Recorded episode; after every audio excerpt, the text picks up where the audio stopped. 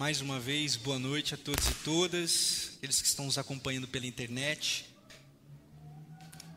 Nesse aniversário de número 76 nosso, nós daremos continuidade à nossa série, a série de mensagens, a generosidade que salvará o mundo, a generosidade que vai mudar o mundo, a generosidade que vai iluminar o mundo. Eu tenho dito que, que eu estou pisando num campo minado, que eu estou pisando num terreno gelatinoso.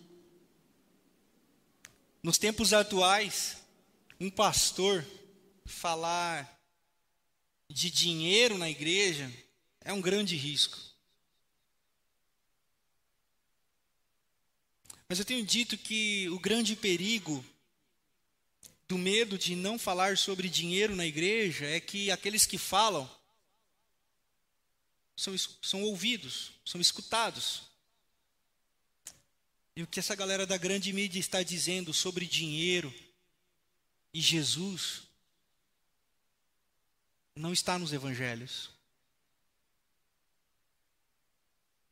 Como crerão se não houver quem pregue?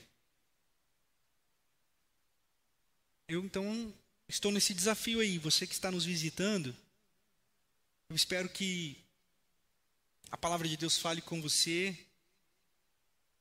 a respeito da generosidade, a você que tem nos acompanhado já há algum tempo e tem entendido o que nós temos conversado, eu espero que o Espírito ministre sobre todos nós. Essa generosidade que salva o mundo hoje aponta especificamente para o seguinte tema: Jesus e o dinheiro. Jesus e o dinheiro. Engana-se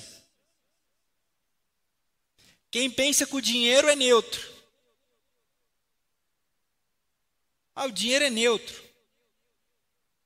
O problema não é ter dinheiro, porque o dinheiro é neutro. Neutro? Neutro é um copo de plástico que você olha, e se você tiver um pouquinho de consciência e tem escutado a ecotologia, você pega no chão e joga no lixo. Mas ele é neutro, porque se você passa por ele, ele não te chama atenção. Ele não mexe com você. Mas agora, se é uma nota de 50 reais, ela não passa desapercebida. Se você encontra uma nota de 50 reais, você olha, você vê se não é de ninguém, se não tem uma linha presa para ver se não é pegadinha. Você pisa e você. Você não deixa lá como você deixaria um copo plástico. O dinheiro não é neutro.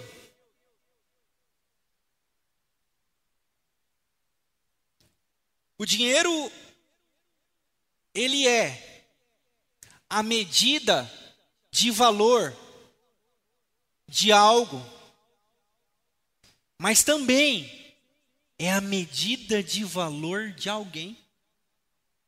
Nossa, pastor, será?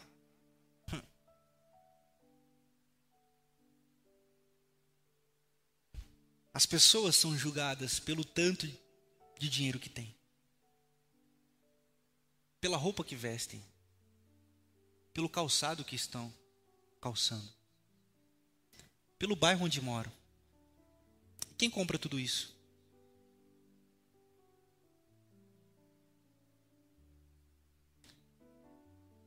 O tratamento muda dependendo do tanto de dinheiro que você demonstra ter. Um dia eu vi um influencer,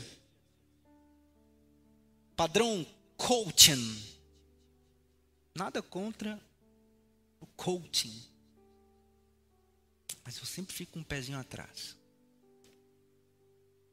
Ele dizia assim: Eu comprei um carro de 500 mil, sem ter 500 mil. Porque na hora que eu chegasse para acertar o valor das minhas palestras,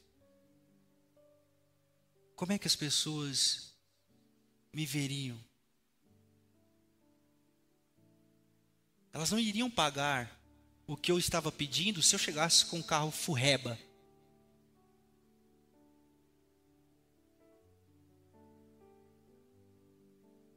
As pessoas são categorizadas, porque existe um império, uma lógica de valor que trabalha no mundo.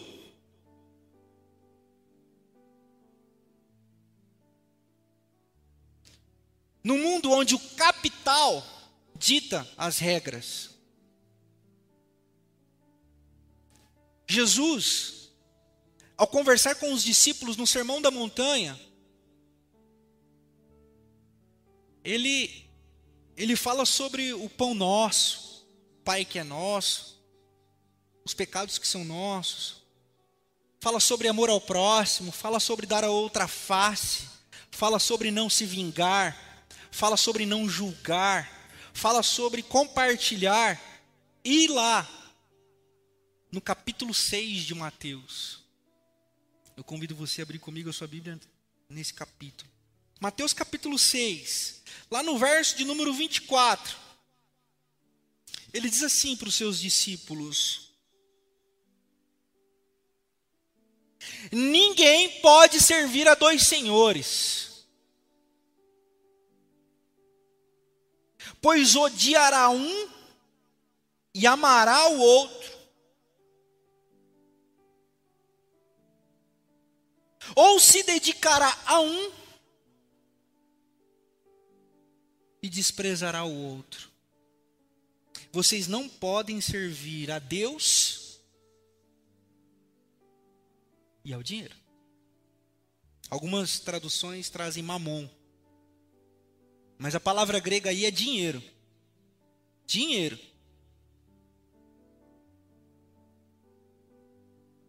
É um único momento que Deus trabalha com perspectiva de outro Deus. Em nenhum fragmento, em nenhum momento, nenhuma porção das Sagradas Escrituras, no Novo Testamento, nos quatro evangelhos, você vai ver Jesus falando de um outro tipo de Deus. Jesus não critica o templo dos deuses pagãos que existiam em Roma. Jesus não critica as religiões pagãs, Jesus não critica, Jesus não, não faz nenhuma apologia à sua filosofia, ao seu evangelho, nesse sentido de coibir e combater a religião alheia. Uh -uh, uh Mas ele chama a atenção dos discípulos, fala assim: cuidado com esse Deus, chamado Mamon ele persuade. Ele exige sacrifícios. E na hora que você vê, você já está no altar do sacrifício, dando a sua vida para esse Deus. Repararam, não? Depressões, burnouts, síndromes, conflitos, estresse. Tudo isso pela ânsia, pela cobiça de se ter cada dia mais. Alguém disse para nós, alguém disse para você, alguém disse para mim que Trabalhe enquanto eles dormem. Trabalhe enquanto eles dormem. Estude enquanto eles cochilam.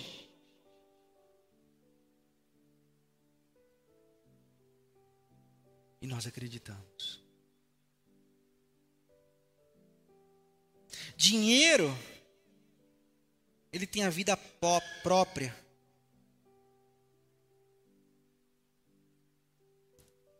ele vai consumindo a gente aos poucos. Daqui a pouco eu vou falar algumas coisas. Porque se eu perguntar aqui essa noite, falar assim, e aí, você serve a Deus ou a mamão? Você não vai dizer assim, não, eu, olha, eu sirvo a mamão. Você não vai dizer, não, eu, eu sirvo a Deus. Opa! É.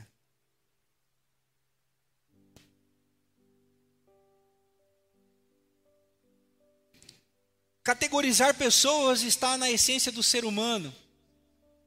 Se você abrir sua Bíblia lá em Gênesis, capítulo 17, a partir do verso 12, você vai ver que José foi vendido como escravo pelos seus irmãos no Egito, para o Egito. Como alguém pode vender o seu irmão? Como irmãos mais velhos podem confabular contra o irmão mais novo para vendê-lo? Lógica mercantil.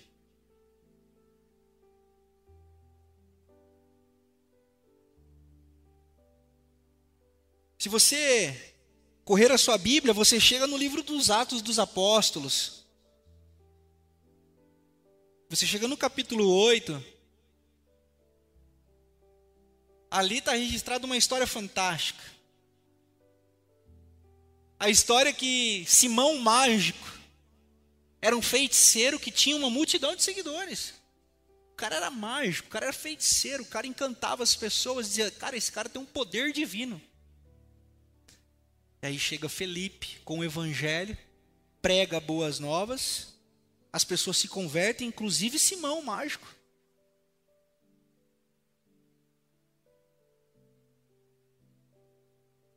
Ao saber da conversão de muita gente naquele lugar, Pedro e João vão para lá, e ao chegar Pedro e João, eles impõem a mão sobre as pessoas e as pessoas recebem o Espírito Santo de Deus, Simão fica fascinado. Simão fala assim: Ei, irmão, quanto que é para ter isso daí? Quanto que você quer para me ensinar a fazer essa mágica? Quanto que eu tenho que pagar para ter isso? E aí Pedro, com a sutileza britânica, peculiar desse discípulo sanguíneo. Vá para o quinto dos infernos, Simão. Você, o seu dinheiro, a sua lógica de comprar as coisas e as pessoas. Tecla SAP, vai catar coquinho, Simão. Tá maluco, irmão? Está achando que as coisas de Deus se compram com dinheiro? Você está achando que o reino de Deus trabalha na lógica do dinheiro, Simão? Tá maluco, mano?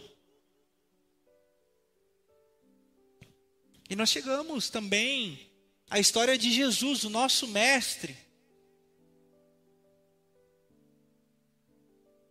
que foi vendido por 30 moedas. O dinheiro não é neutro. O dinheiro não é neutro. O dinheiro estabelece relação entre as pessoas. E quando Jesus, como fundamento de uma nova perspectiva de humanidade, Jesus, como o cerne da interpretação dos séculos. Como assim, pastor? Ué, o tempo é contado antes dele e depois dele. A palavra é fundamentada nele. Ele é o Verbo encarnado, ele é o Logos de Deus que tabernaculou entre nós. Ele é o grande eu sou.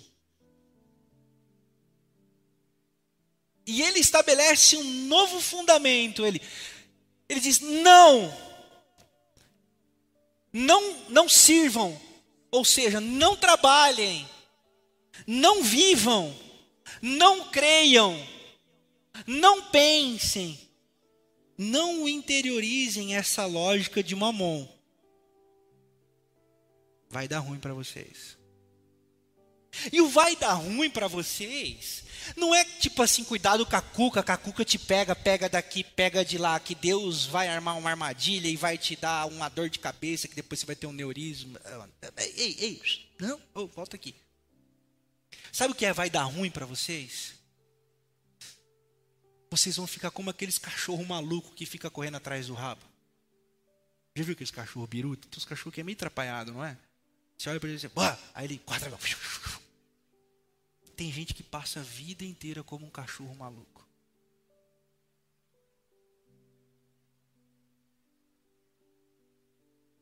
Vai dar conta da vida num velório. Vai dar conta do tempo na hora que faltar alguém. Esse é o dar ruim. Não é que Deus matou, não é que Deus proporcionou um acidente. Não, é porque a consciência só veio depois de uma circunstância que é inerente à vida. Então, o que Jesus está dizendo assim, não trabalhem, não trabalhem nessa lógica, porque essa lógica leva vocês, leva cada um de nós a dizer assim: é a minha agenda, é o meu dinheiro, é o meu trabalho. É o meu suor, eu mereço, eu tenho, eu sou. Jesus está dizendo assim: não, não, agora, não é mais a lógica do eu sou, eu trabalho para mim, porque Deus é o meu Pai, agora o Pai é nosso, porque o pão também é nosso. E é chamado de louco, de tolo e insensato todo aquele que passa a vida acumulando e enchendo o seu celeiro, porque no último dia ele terá que prestar conta disso tudo que ele acumulou enquanto tinha gente sem nada. Tem grão apodrecendo no seu celeiro, enquanto tem gente com falta de grão. O reino de Deus agora é que todo mundo tenha o suficiente que não falte para ninguém. A lógica do reino de Deus não é mais do meu para mim, para que eu tenha, agora é eu sou agraciado, eu tenho, obrigado, Senhor. Por isso eu reparto. O nome do jogo é generosidade. A lógica muda. As perspectivas mudam. Agora, o seu trabalho não é mais para que você tenha, o seu trabalho agora é para que você exista. E tudo que você existe e faz é para a glória dele. E se é para a glória dele, nós temos que ouvir aquilo que ele disse lá em Mateus capítulo 23. Bem-vindos, meus filhos, porque eu tive fome e vocês me deram de comer. Eu tive sede e vocês me deram de beber. Eu tive nu e vocês me vestiram. Eu estava aprisionado pelas correntes da opressão e vocês estiveram comigo. Na nossa Bíblia está escrito assim: Eu estive preso e vocês me visitaram. Vocês estiveram comigo no meu tempo de opressão. A Bíblia narra toda uma história de um povo oprimido que Deus libertava.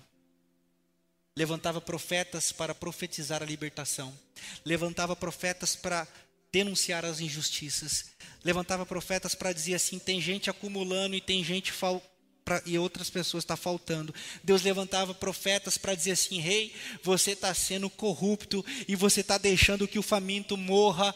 Rei, você está sendo corrupto e está deixando com que o pobre pereça. Rei, você está sendo corrupto. É por isso que o profeta era mal visto aos olhos do rei.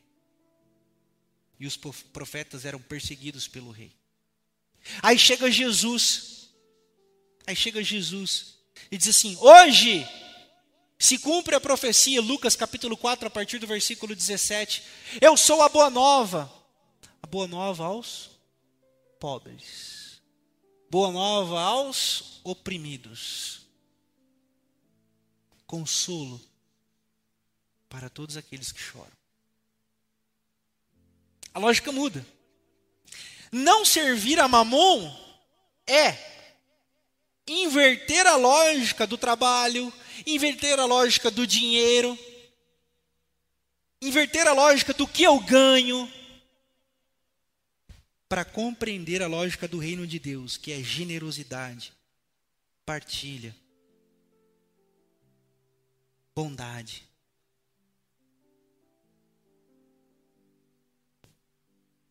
Você pega um Uber. Sua corrida dá quinzão. Você solta uma nota de 20. O cara fala assim, ô oh, mano, não tem Pix? Você fala assim, não, tô sem Pix, tô sem internet, acabou minha bateria aqui agora. Tô sem troco, velho. O que, que você faz? Você despede o cara com a bênção de cinco reais?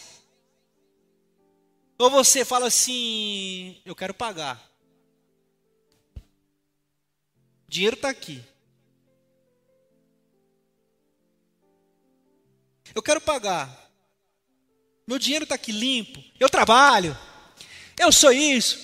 Como você trabalha e não tem um troco? Eu quero pagar, está aqui. O que, que você faz?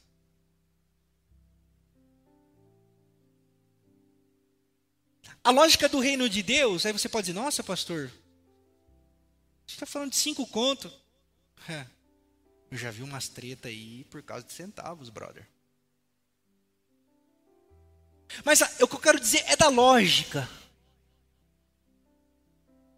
A lógica da generosidade. Das pessoas chegarem até nós em condição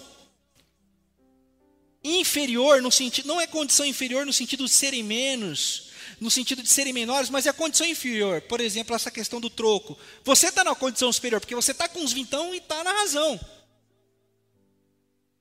Quando as pessoas chegam a nós, onde nós estamos em situação superior, quem nós somos nessa hora? É aqui que você vê quem serve a mamão e quem não serve. Na hora de pagar a funcionária que limpa a sua casa, você chora.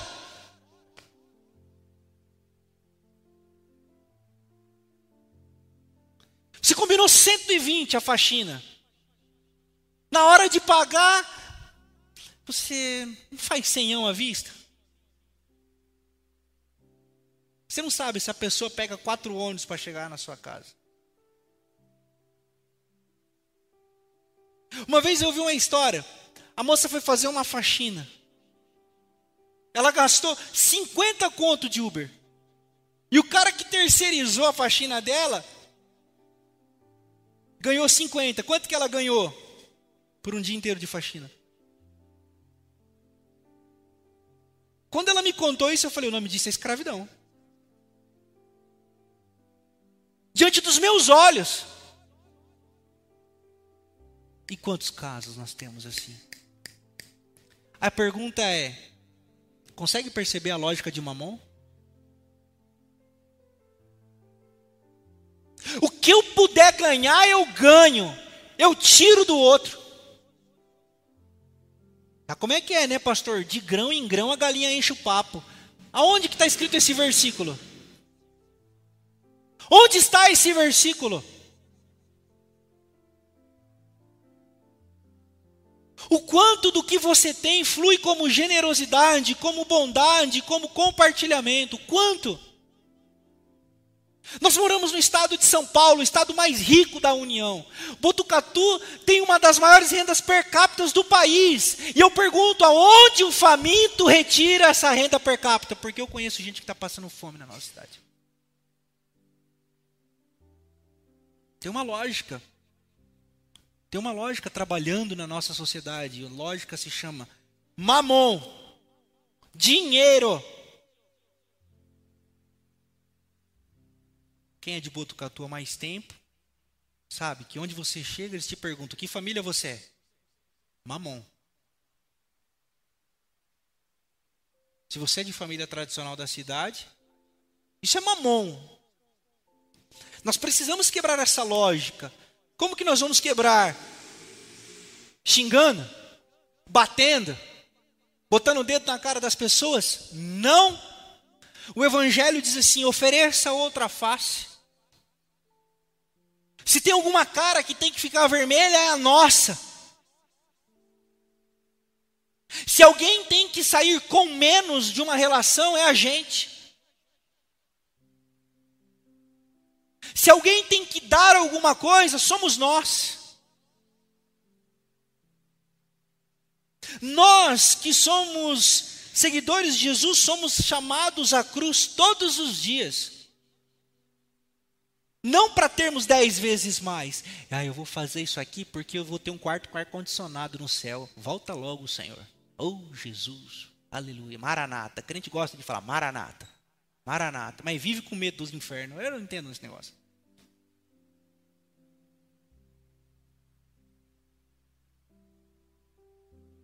A lógica precisa ser reconstruída, pessoal.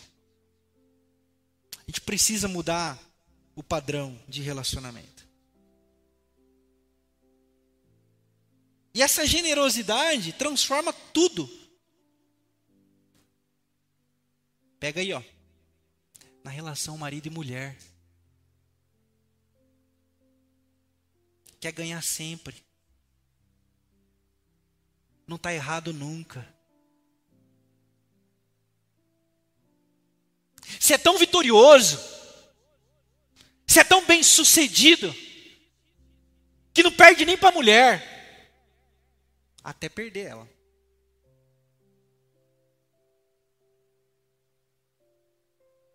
Você é tão trabalhadora, né, irmã? Você é tão pá, firme, que não perde uma discussão para o marido. Até perder ele. Mamon é essa lógica de vitória. É por isso que crente gosta de culto de vitória. Vamos fazer o culto, noite da vitória. Vai encher esse negócio aqui. Vitória. Ei, vitória para cá, vitória para lá. É igual o time de futebol que tem os atletas de Cristo. Aí joga Corinthians e São Paulo. Aí tem os atletas de Cristo no São Paulo. Aí tem os atletas de Cristo no Corinthians. Aí os dois passam a noite inteira orando. Quem ganha o jogo?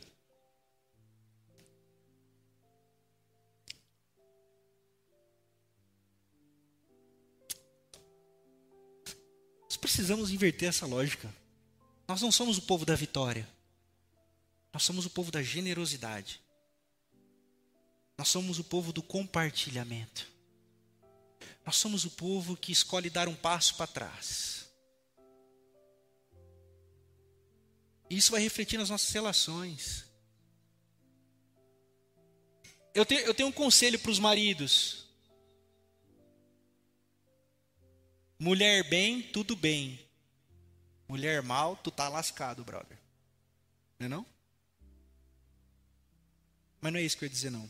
É, o que eu ia dizer é, maridos, amem vossas esposas como Cristo amou a igreja. E o versículo não acaba aí. O versículo termina assim, ó. Ao ponto de dar a própria vida por ela. Posso ouvir um amém, irmãs? Irmãs?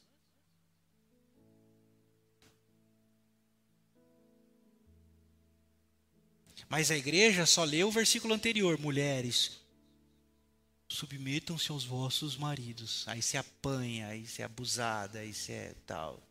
Mas o texto continua dizendo. Porque existe uma lógica de opressão. E os homens sempre falam do lugar de privilégio. Mas o evangelho é ressignificação. Nós temos que amar as nossas esposas como Cristo amou a igreja. Dando a nossa vida por elas dando esse passo para trás, para sarar a relação. Com os nossos filhos.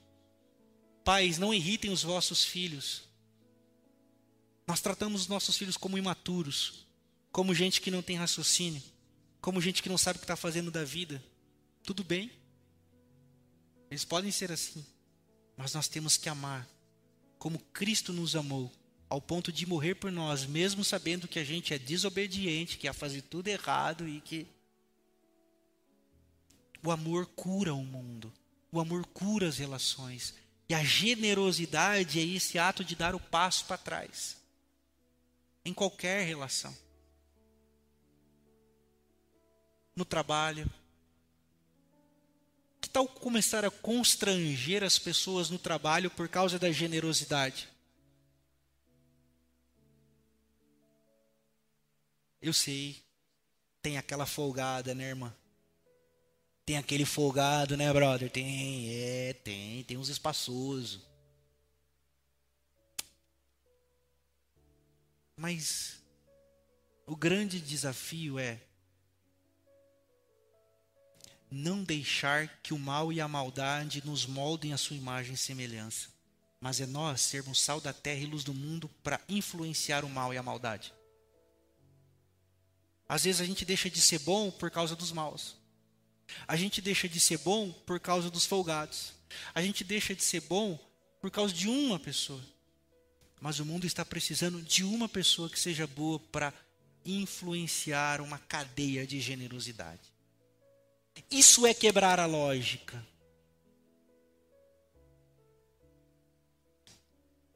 Quantos aqui dizem assim, eu posso dizer assim, quantos aqui essa noite creem em Deus? Amém?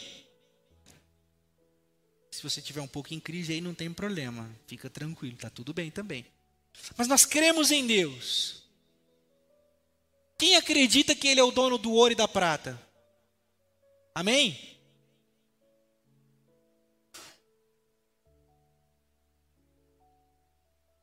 Beleza.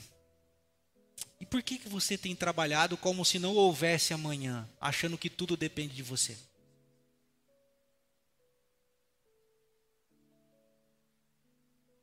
Porque Jesus vai dizer que é quem não acredita em Deus que caminha desse jeito. Desce aí na sua Bíblia para o versículo 33. Busquem, pois, em primeiro lugar o reino de Deus e a sua justiça.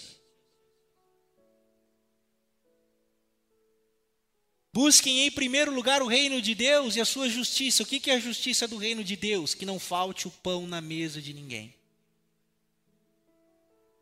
A justiça do reino de Deus é: na casa do pão tem pão para todo mundo. E aqueles que acumulam mais pão do que precisam para o dia, apodrece.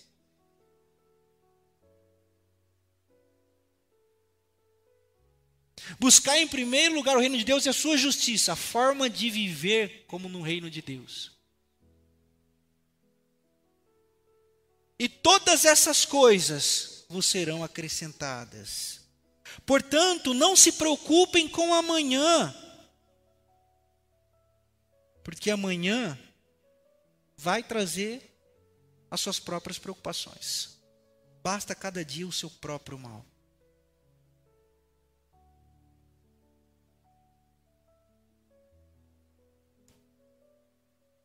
Eu não sei se você aqui essa noite precisa ser atingido pelo ato de generosidade. Mas eu quero que você não culpe a Deus por isso. Talvez você está entrando aqui essa noite, ou veio aqui essa noite, dizendo assim: Pastor, eu não acredito mais no amor porque eu fui ferido. Eu fui ferida. E eu não sei se Deus me ama, não, pastor. Eu quero dizer assim para você: não culpe a Deus. Culpe a gente. Somos nós que falhamos com você. Quem sabe essa noite você está precisando de um abraço generoso. Não culpe a Deus, culpe a gente. Às vezes as pessoas dizem assim: ah, se Deus fosse bom mesmo, não existiria fome no mundo.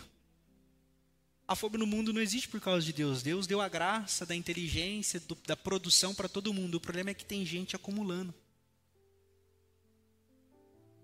Vocês sabiam que a cidade da Califórnia, nos Estados Unidos, produz sete vezes mais por dia do que ela precisa para se sustentar? E que essas outras seis produções acabaria com a fome da África três vezes? Deus não é o culpado disso, nós somos o culpado disso. Nós que temos a lógica de mamon. Nós que precisamos denunciar essas coisas, nós que podemos mudar essa realidade com ações de generosidade. Quando uma pessoa comete suicídio perto da gente, nós erramos com essa pessoa. Ela não é fraca, ela não foi para o inferno, porque também esse versículo não existe na Bíblia. Nós erramos. Faltou algo de nós. O tempo para nós amarmos é hoje. O tempo para nós abraçarmos é hoje. O tempo para nós compartilharmos é hoje. Não, na hora que eu der uma estabilizada, você vai ver, pastor, eu vou construir um hospital. Vai nada, cara. Você não é fiel no pouco, como que você vai ser fiel no muito, rapaz? Se com pouco uma mão já te segue, te escraviza, você calcula você com um milhão na conta, brother. Tá maluco? A generosidade salvou o mundo. Porque nós não precisamos de muito para viver. A simplicidade muda o mundo, porque nós não precisamos de coisas sofisticadas para viver.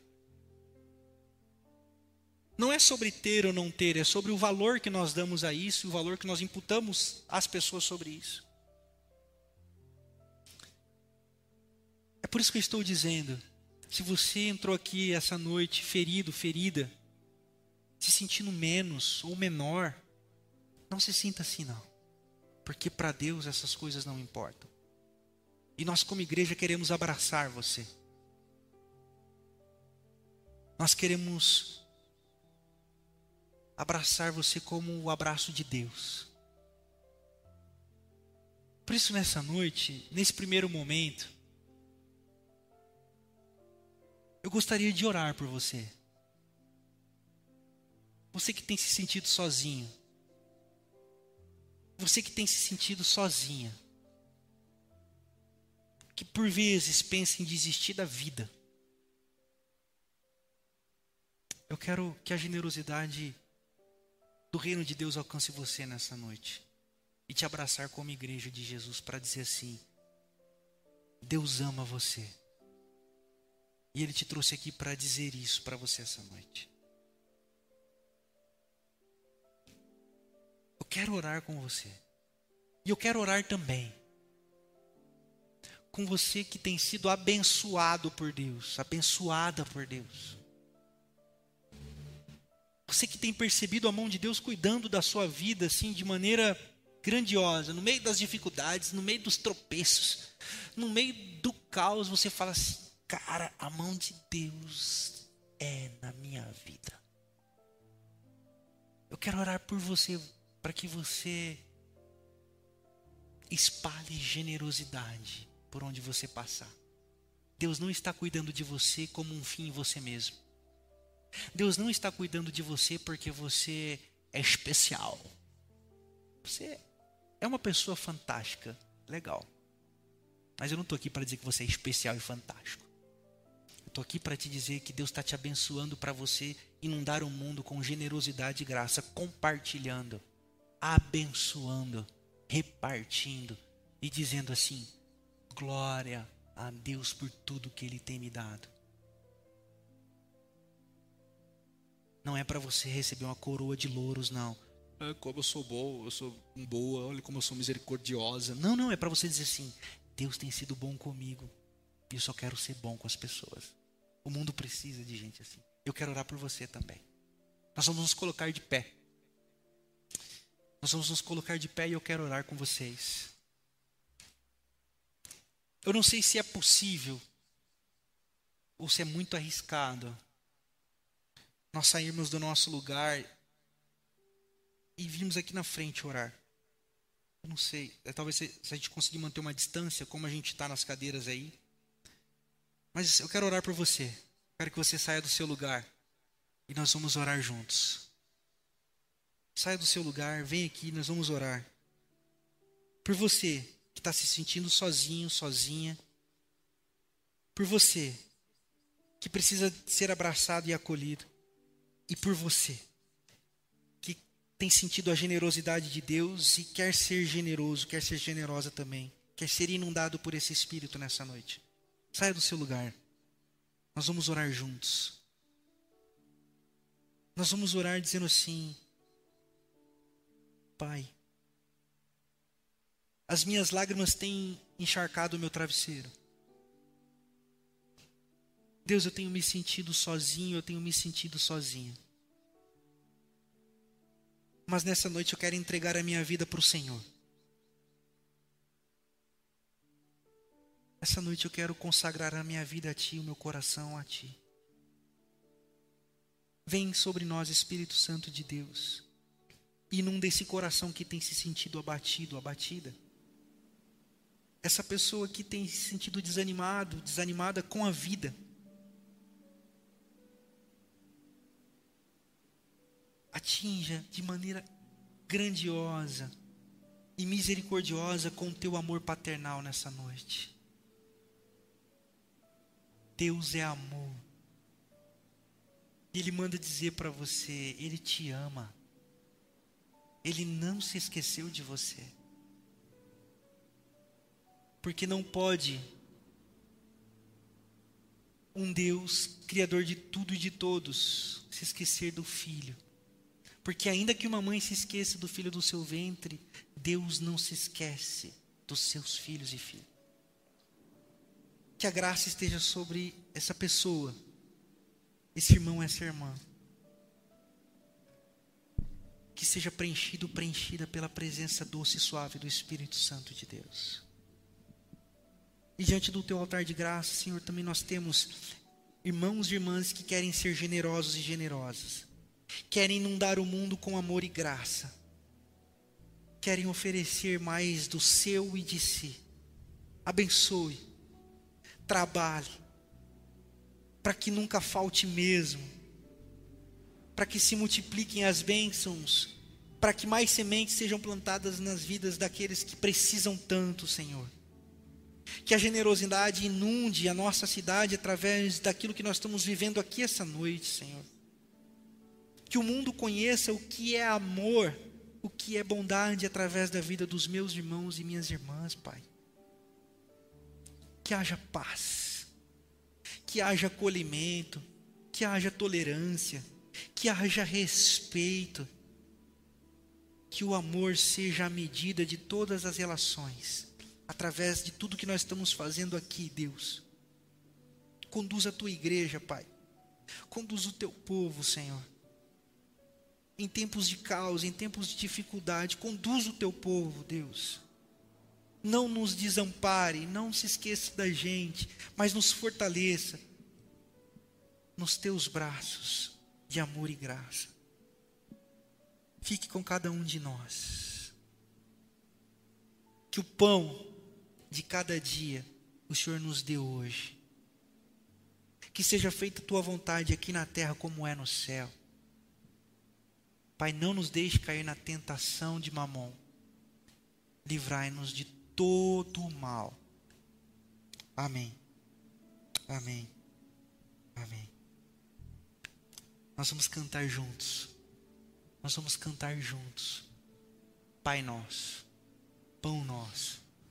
E que o Senhor vos abençoe grandemente por onde vocês forem e onde vocês estiverem com generosidade e graça. Amém. Podemos assentar.